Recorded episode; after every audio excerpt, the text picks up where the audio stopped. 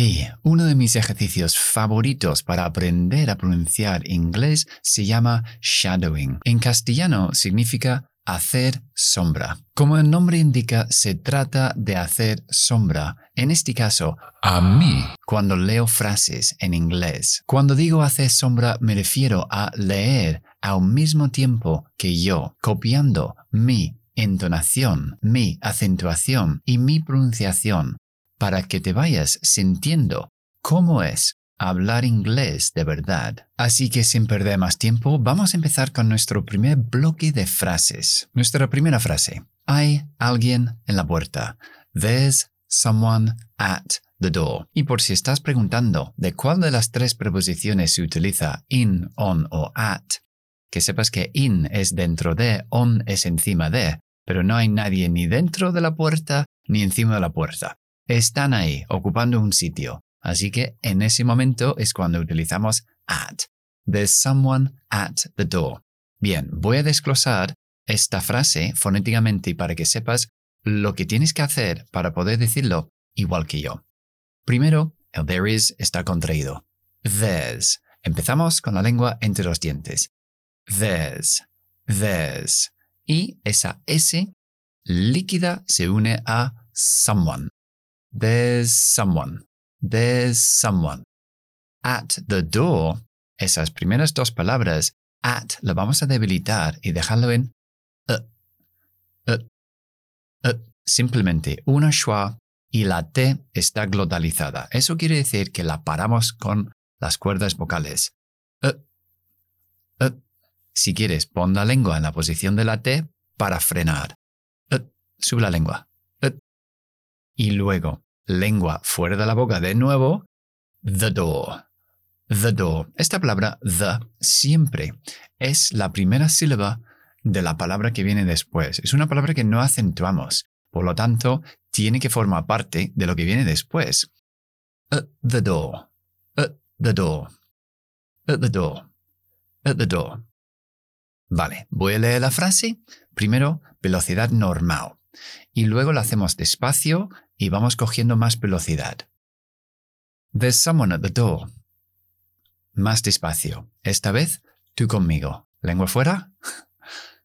There's someone at the door. Otra vez. There's someone at the door. Otra vez. There's someone at the door. Ya sabes que cuando sacas la lengua es el momento de que tienes que estar preparado para hablar. There's someone at the door. There's someone at the door. There's someone at the door. There's someone at the door. There's someone at the door. Velocidad nativo. There's someone at the door. Ahí lo tienes. Siguiente frase. I thought you said yes. Yo pensé que tú dijiste sí. I thought, ¿vale? Esa palabra thought es una O larga o y una T al final. I thought. You, como tengo you justo después de la T, tengo dos opciones. Yo puedo fusionar la T con la ya y decir chu, o glotalizar la T y decir you, es decir, I thought, freno, I thought you, I thought you. Los nativos preferimos la segunda opción, porque es más rápido y más fácil que decir I thought you, I thought you, que eso cuesta un poco de trabajo. I thought you. Así que vamos a decir I thought you, I thought you. Said, muy importante, este verbo decir en pasado se pronuncia como una E. Said, said. Pero ¿qué pasa aquí? Pues yo tengo una D al final, que también es explosiva, como la T. Así que lo que voy a hacer es frenarla y glotalizarla, porque tengo una ya. Said, subo la lengua la D y freno, pero no exploto. Said yes. Said yes. Entonces es I thought you said yes. I thought frena. You said yes. I thought you said yes. ¿Ok? Voy a decirlo rápido la primera vez y cada vez lo hacemos un poco más despacio. I thought you said yes. Más despacio. I thought you said yes. I thought you said yes. I thought you said yes. I thought you said yes. I thought you said yes. I thought you said yes. I thought you said yes. I thought you said yes. I thought you said yes. Muy bien, ya la tienes. Siguiente frase. Él me dijo tu nombre. He told me your name. He told me.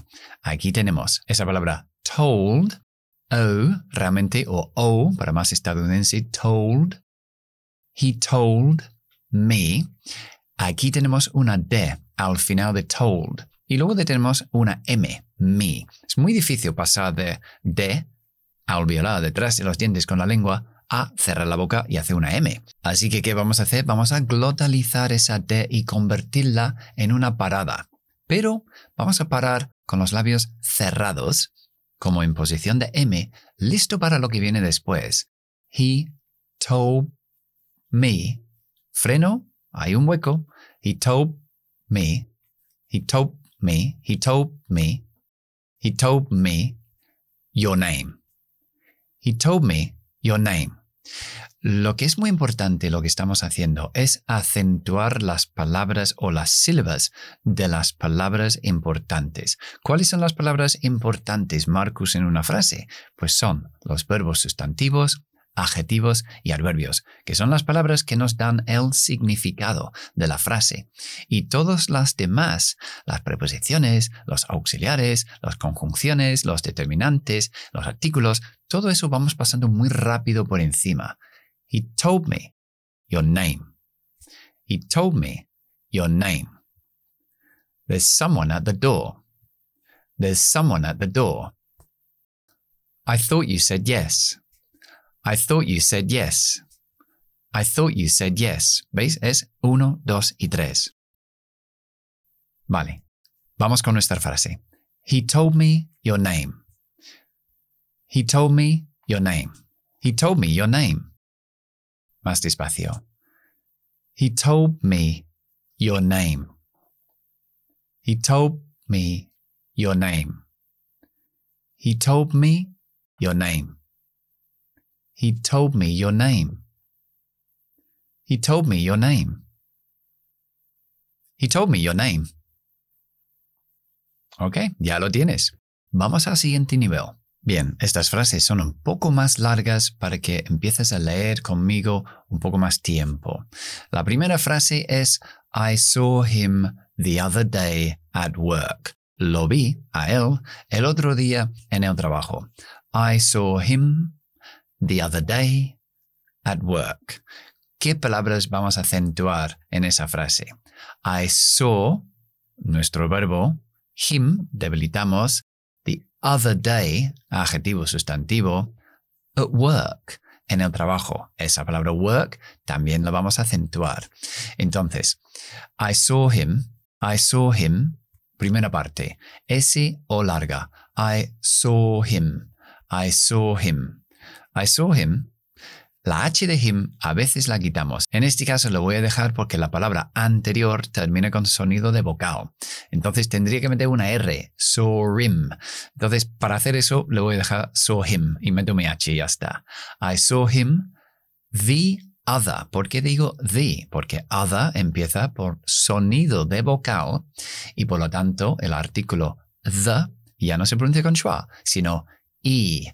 Para enlazar la I con la A, voy a meter ahí como una Y. The other. The other. The other. The other. Si quieres el acento más estadounidense, pronunciamos las R's después de las vocales. The other. Other. Pero yo digo other. Other. Al final la diferencia es esa. They, eso es fácil, todo lo que termina en AY es A, y luego at, ya lo hemos visto, glotalizamos la T, dejamos la A en schwa. y work. O más R después de W siempre es la schwa larga. Uh, uh, work, work. Si quieres el acento estadounidense, pronunciamos la R. work, work. ¿Cómo hacemos una R?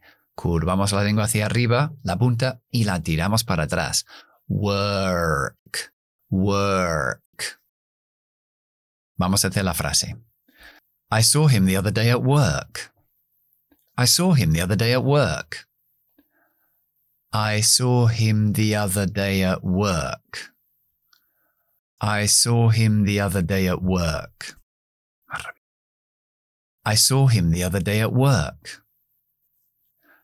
I saw him the other day at work. I saw him the other day at work. I saw him the other day at work. I saw him the other day at work. Muy bien. Siguiente frase. They gave her some time off to recover. Le dieron a ella algún tiempo libre para recuperarse. They gave her some time off to recover. ¿Vale? Lo primero que vamos a hacer es gave, enlazarlo con her. Pero ¿cómo, Marcus? Porque hay una H en medio. Pues la vamos a quitar y vamos a decir gave her. Gave her. Estadounidense, gave her con la R al final. Yo digo gave, gave. Esto se llama elision, este concepto. Está explicado en mi curso de fonética, en la, en la enlace está en la descripción. No voy a meterme en esto ahora mismo, pero esta H la quitamos. They gave some, ya lo hemos visto. Cambiamos la O, que es a, some, por una schwa. Some, some. They gave her some time. Es así. Enlazamos la M con off tie, moth, tie, moth. Work o work, si quieres el estado en sí. Time off work. Yo digo work, he hecho algo entre medio. To recover. Esi to, dejámoslo en schwa. To recover. Es una schwa y conectada a recover. Es la primera sílaba, pero sin acentuar. To recover. Porque se acentúa cover. They gave her some time off. They gave her some time off work to recover.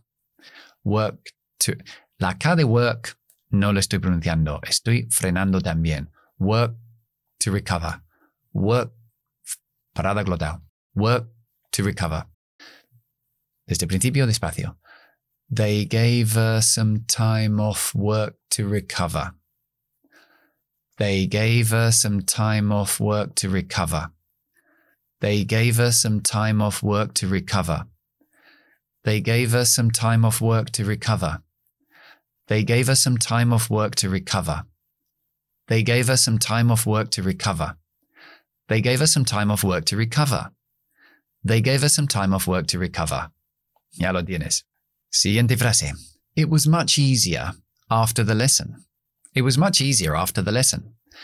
Fue mucho más fácil después de la lección o después de la clase.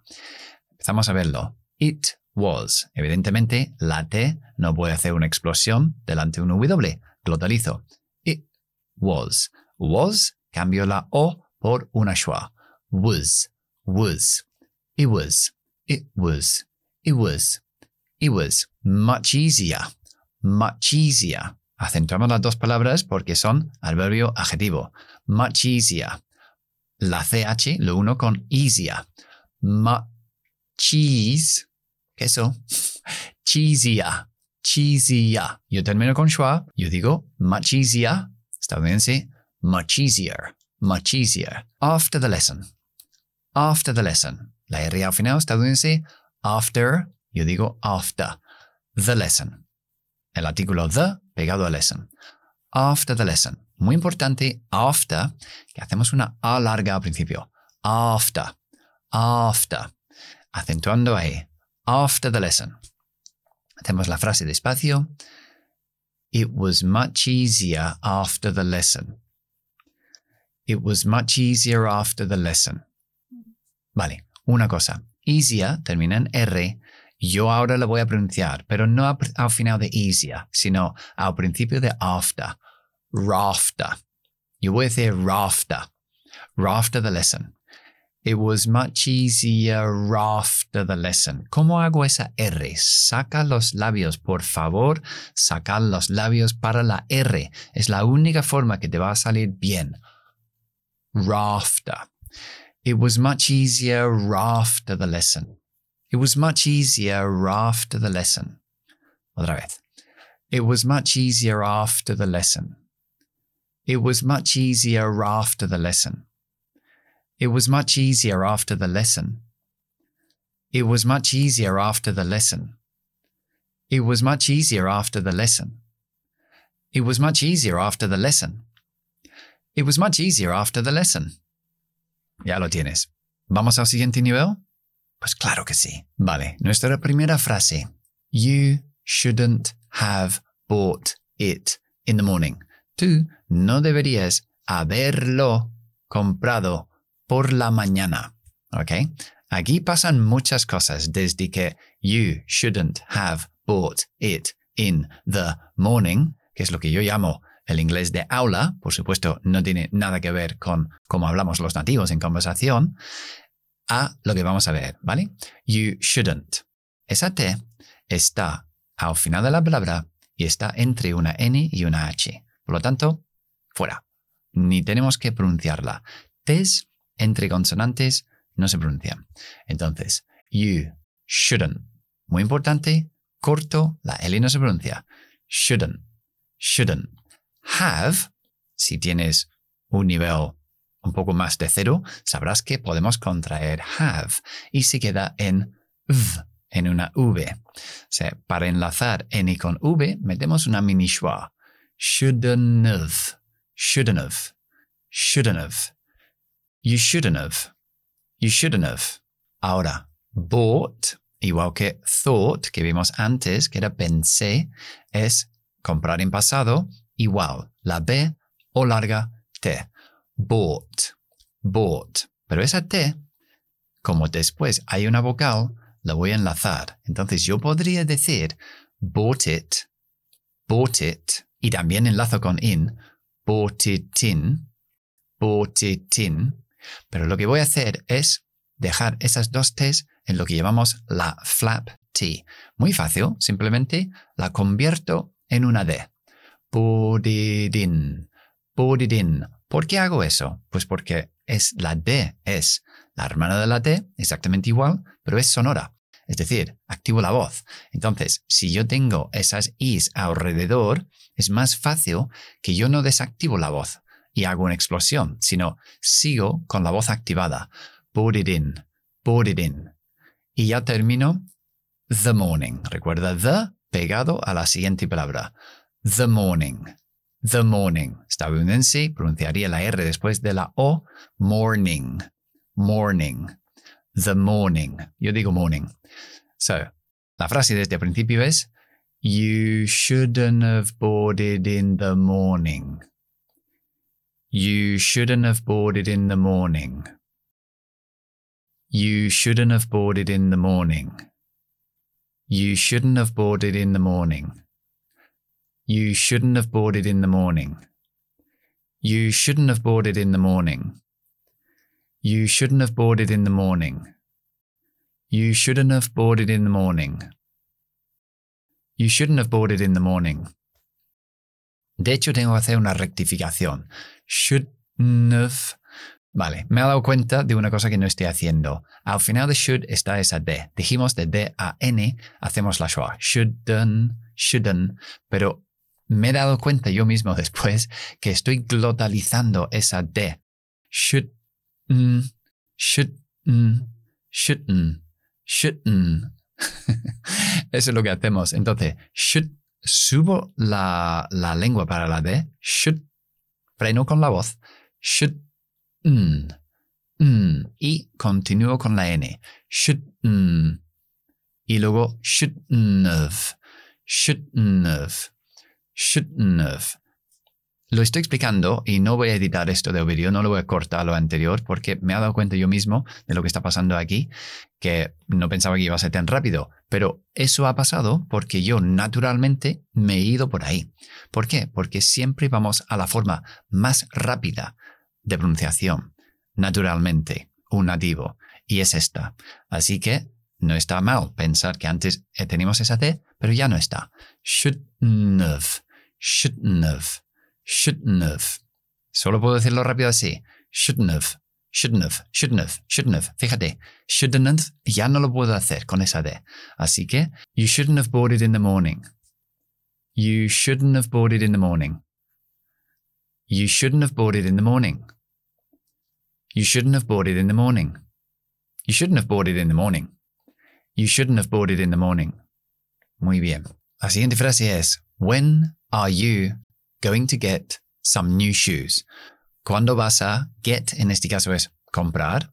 ¿Cuándo vas a adquirir o coger o comprar unos zapatos nuevos? When are you going to? Going to lo vamos a contraer para que podamos hablar más, rápido y decir gonna. When are you gonna? El are lo voy a debilitar y dejarlo en una schwa. When are you. Enlazo la N con a. Are. When are you? When are you gonna? When are you gonna? Get some, como tengo T delante de la S, demasiado difícil, glotalizamos.